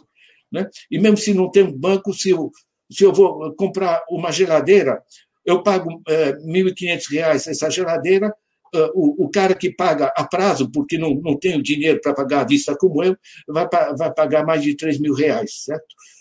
Onde vai esse, esse. Você sabe que eu sentei com o cara no. Aqui na, nessas casas Bahia, aqui na Lapa, né? Um velhinho, estava vazia a loja, ele entendeu que eu não ia comprar o raio do fogão ali, ficamos conversando. Né? Aquele fogão, eh, saiu da fábrica 200, tá? Tem 40% de imposto, certo? Aí vai para para 280. Eles estão vendendo à vista esse fogão a 420, porque mesmo à vista eles gostam de ter um lucrinho. Mas a prazo estava lá 840. Estou arredondando, né? Porque é vírgula 99, sempre aqueles negócios que eles fazem. Sabe o que é? Quer dizer, o grosso da população que não tem como pagar à vista paga 840 reais por um fogão que saiu da fábrica a 200. Você ferra o fabricante porque ele recebe muito pouco por seu produto e você ferra a população que consome pouco. Certo? E você entope de dinheiro gente que está paralisando a economia.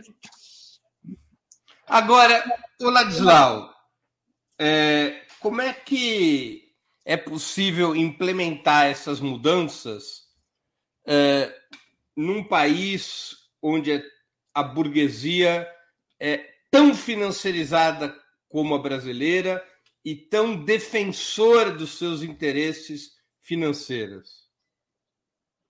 Essas mudanças são passíveis de, é, de convencer as elites do país ou elas precisam ser enfrentadas e derrotadas? Oh, Breno, eu, inclusive, aproveitando uma pergunta aqui, um comentário que saiu aqui. Eu tenho um livrinho que vai sair aqui dentro de semanas, tá? Vai sair esse livro aqui numa nova edição, muito atualizada, tá? É, e que eu, é, basicamente, vem de outro livro antigo meu, é, que era A Reprodução Social. É, eu peguei é, chama o pão nosso cada dia, ou seja, como a gente ganha o pão nosso cada dia, os processos produtivos é, no, é, no Brasil. Né? Basicamente, eu trabalho com o seguinte, simplificando um pouco, mas não muito.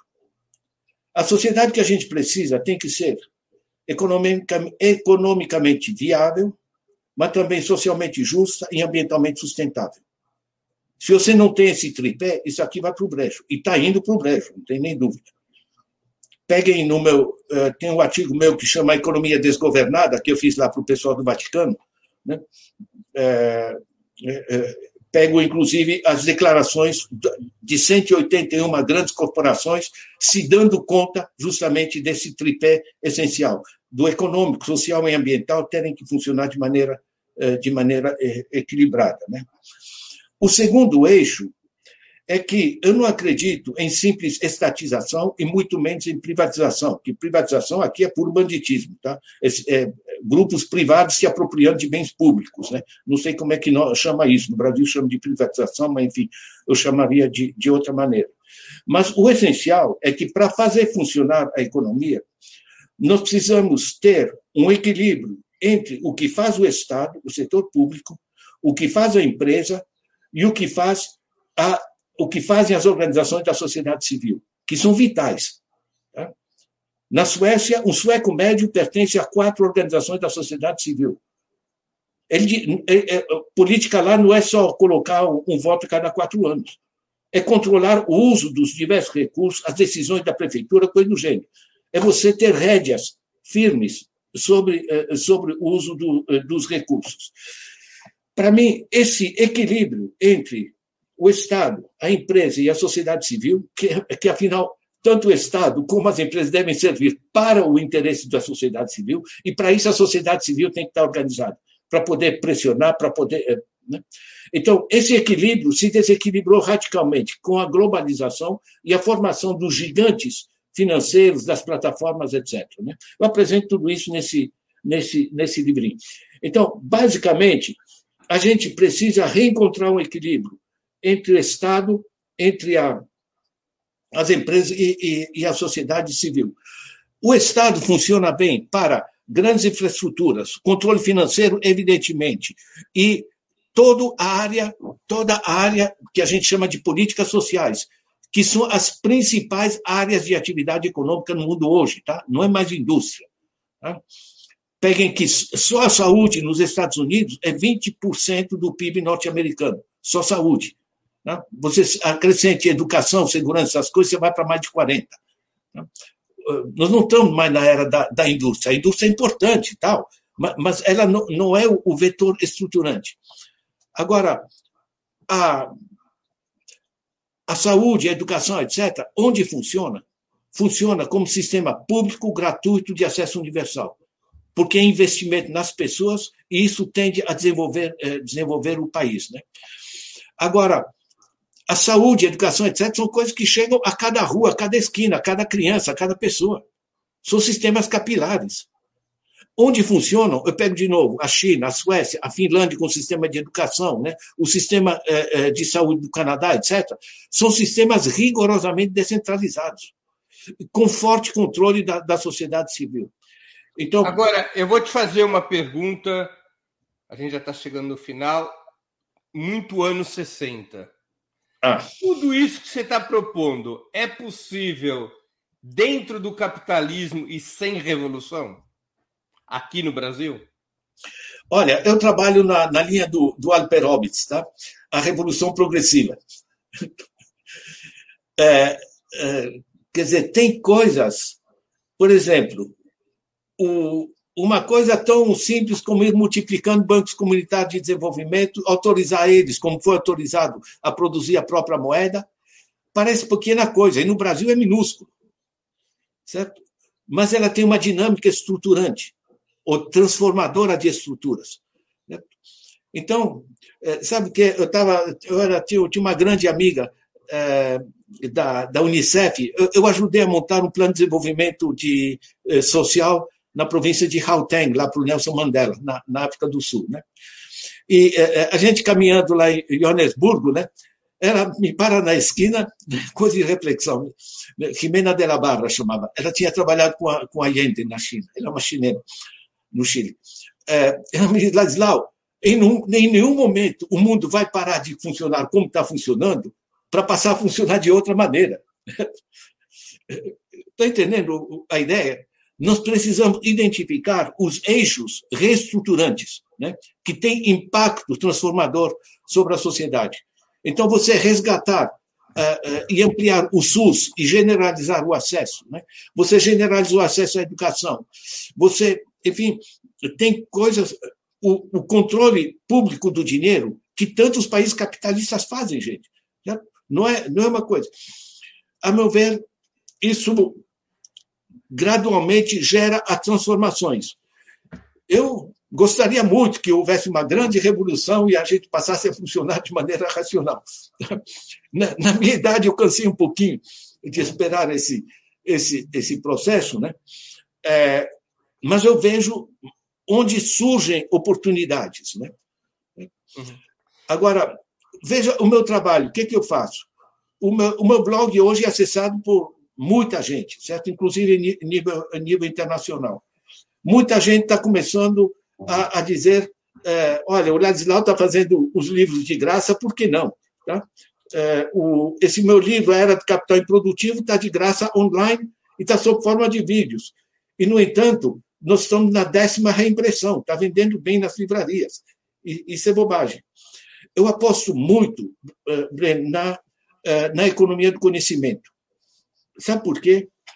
Por uma transformação fundamental que foi sistematizado pelo Jeremy Rifkin, no livro de extrema importância que chama A Era, é, a Sociedade do Custo Marginal Zero. Por que, que é tão diferente? Porque se eu te passo meu relógio, eu deixo de ter meu relógio. Certo? Espera aí, mas isso aqui é meu. Certo? Agora, se eu te passo uma ideia, eu continuo com ela. Esse, então, todo o debate, agora na pandemia, de você romper os, o, as patentes, você sabe o que, que é? O cara aproveita, aliás, eh, eh, ideias desenvolvidas no setor público, por grandes universidades públicas, se apropria disso, faz patente, e por 20 anos, só ele pode usar isso, 20 anos hoje, sobre uma tecnologia, isso é paralisia. Eu tive três vezes na China, né? os chineses publicaram lá trabalhos meus. Né? É, você veja que interessante. Na China, o cara tem, descobre uma técnica qualquer, tem uma ideia boa na universidade, ele não vai sair da universidade, fazer uma é, é, empresa, patentear e ficar sentado em cima esperando que alguém compre. Ele recebe um bônus da universidade, essa ideia é automaticamente repassada para o conjunto das universidades da China. Na China, ninguém está reinventando a roda já trabalhando para reinventar a roda. Qualquer avanço num lugar representa avanços para todo mundo. Certo? O que, que isso significa? Uma coisa fundamental, que na era do conhecimento, o sistema colaborativo é muito mais produtivo que o sistema de competição. Isso é meu. Certo? Isso na o China. do sistema de patentes norte-americano do século XIX. Exatamente, exatamente. Nós estamos com regras do jogo do século XIX para uma economia da, da, da era digital. Né? Essa, para mim, é a tensão transformadora. Na China, isso se chama CORE, China Open Resources for Education, né? C-O-R-E, vocês podem pe é, pegar a coisa. Você sabe o que é? Eu estou muito, muito pouco com o tipo de modelão na cabeça, né? porque para que fazer modelão se eu, se eu, não tenho a relação de força para implementar? E muito, muito mais olhando o que funciona. Como funciona a, a, a, saúde no Canadá, muito interessante. Tá? eles têm um nível de saúde incomparavelmente superior ao dos Estados Unidos, com menos da metade do custo. Certo? Ah, eu pego o livro do Paz e Salberg sobre como é organizada a educação na, na Finlândia. Olha, é, é, genial, é muito interessante. Redução de horas de aula, trabalhar por problemas-chave em vez de disciplinas, um conjunto de coisas. Chegaram a uma coisa muito interessante. Eles disseram o seguinte: para o moleque aprender, ele tem que gostar da escola. Né? Ninguém aprende na barra. Agora, uma ideia, quando é agradável, eles não saem mais. Né? E por aí vai. Né? Eu pego o sistema financeiro da China e da Alemanha, estamos entendendo? Ou seja, estamos num mundo em transformação, nós temos que nos dar ao trabalho de ver o que funciona, como, em que lugar, incluir não só as ideologias, né, estatiza, privatiza, essa discussão de, de mas pensar como se gerem, como se administram os recursos de maneira, de maneira mais, mais racional. Né? Como eu estudei tanto na, na Suíça, que os bons modelos neoclássicos aprendi com bons banqueiros, né? e depois na Polônia, com o sistema socialista, sistema de planejamento, sabe o que é? Eu descobri que as duas metades da laranja dão um negócio interessante. Ladislau, infelizmente está acabando essa nossa conversa altamente pedagógica, certamente para mim e provavelmente também para os nossos internautas. E eu queria te perguntar, como sempre faço aos nossos convidados, que livro você leu ou está lendo durante a pandemia e gostaria de indicar a quem nos assiste. E também qual série ou filme? Olha, o, eu estou lendo Mama's Last Hug. Está tá publicado no Brasil é, com o nome de O Último Abraço da Matriarca, salvo, é, é, salvo erro. Tá? É muito legal, porque ele pega a dimensão de primata que está dentro de nós. Né? Eu, quando olho o nosso simpático presidente fazendo de macho numa moto, né? enfim, com qualquer moleque, enfim, sabe o que é? O, o chimpanzé se comporta de maneira muito, muito semelhante, mas uma belíssima, belíssima leitura que, é, que vale a pena. É, e estou lendo, acabei de ler, na realidade, é, o livro de Jonathan Haidt, né, que é, A Mente Moralista é muito importante, porque é de psicologia social, mas que faz entender como as pessoas, como as ideias sociais das pessoas migram para o fígado, para as tripas, digamos, e se transformam em ódio, em coisas do gênero. Sabe? Ele trabalha as motivações sociais das pessoas. E por que nós, com essa facilidade, somos manipulados, né? É muito curioso, né? Porque ser humano é, tem grande inteligência, a gente põe satélite na Lua, põe gente na. É, tantas invenções que a gente faz, e somos tão analfabetos em termos de, de organização de convívio social civilizado. Né? Então, esse, esse, último livro, na realidade também o de Franz Zeval, né, o, o, da matriarca, né, ajudam a entender essas, essas dinâmicas. Em termos de, é, de filmes, é, um filme que eu recomendaria uh, chama The Ivory Tower, A Torre de Marfim. É um documentário sobre como se transformaram as grandes universidades americanas, como Harvard e outras, que na realidade viraram hotéis, viraram sistemas de luxo. É muito interessante como é a, a, essa transformação uh, está se dando. Isso vai na linha. Eu não assisto sé séries porque porque me, me canso e eu tenho com essas lives uma vida uma vida irregular, mas eu pego documentários. Tá? Vocês podem pegar no meu site, está já bons filmes. Tá? Vocês vão ver, por exemplo, todo mundo tem que assistir o filme A Corporação, The Corporation. Você passa a entender como está estruturado o mundo, gente. Não, não basta só ficar comentando as bobagens nos twitters de um, de um Trump, de um Bolsonaro ou de, eh, eh, de, ou de outro. Né? E eu recomendo nas minhas aulas, Breno, não só bibliografia, mas também filmografia. Sabe? Bons documentários. Né? Ladislao, eu queria agradecer muito por teu tempo, pelas tuas ideias e teu conhecimento nessas quase duas horas de conversa. O meu próximo convite para você será para você, você dissecar sobre sua outra área de conhecimento antiga, que é sobre a guerra irregular, que você é tido também como um estudioso no passado. É verdade isso? Não sei de que, que você está falando, Breno. obrigado pela oportunidade que você deu aos nossos espectadores e a mim. Muito obrigado pela entrevista.